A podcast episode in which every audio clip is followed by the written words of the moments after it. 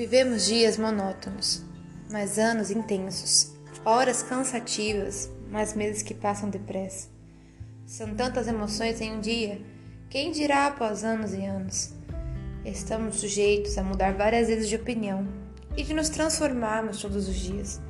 O mais importante não é ter conhecimento do mundo e ser tem domínio próprio. Se autoconhecer, até os erros, os efeitos, Conhecer profundamente se dar a chance de consertar, de evoluir e se lapidar. Há situações que pensamos muito, em outras agimos sem pensar. É contraditório, nós somos egoístas e nos movemos de acordo com o que nos favorece. Uma hora confiamos, em outra queremos distância.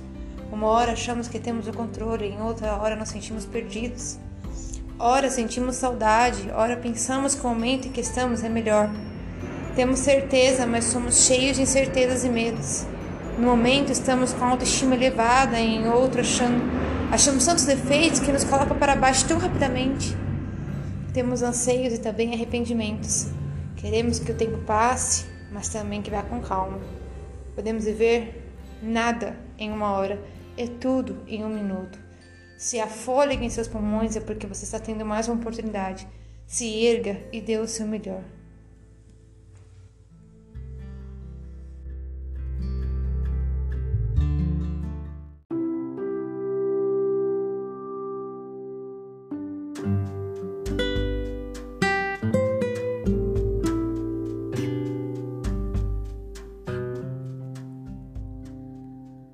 É nos seus piores momentos, os mais desesperadores, que você descobre do que é feito, descobre o quão forte é, onde renasce, se reinventa.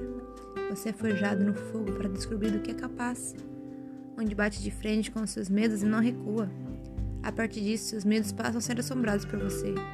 Sai da sua zona de conforto e enfrente o que está bem diante de você, e o que faz você congelar a ponto de não permitir sair do lugar.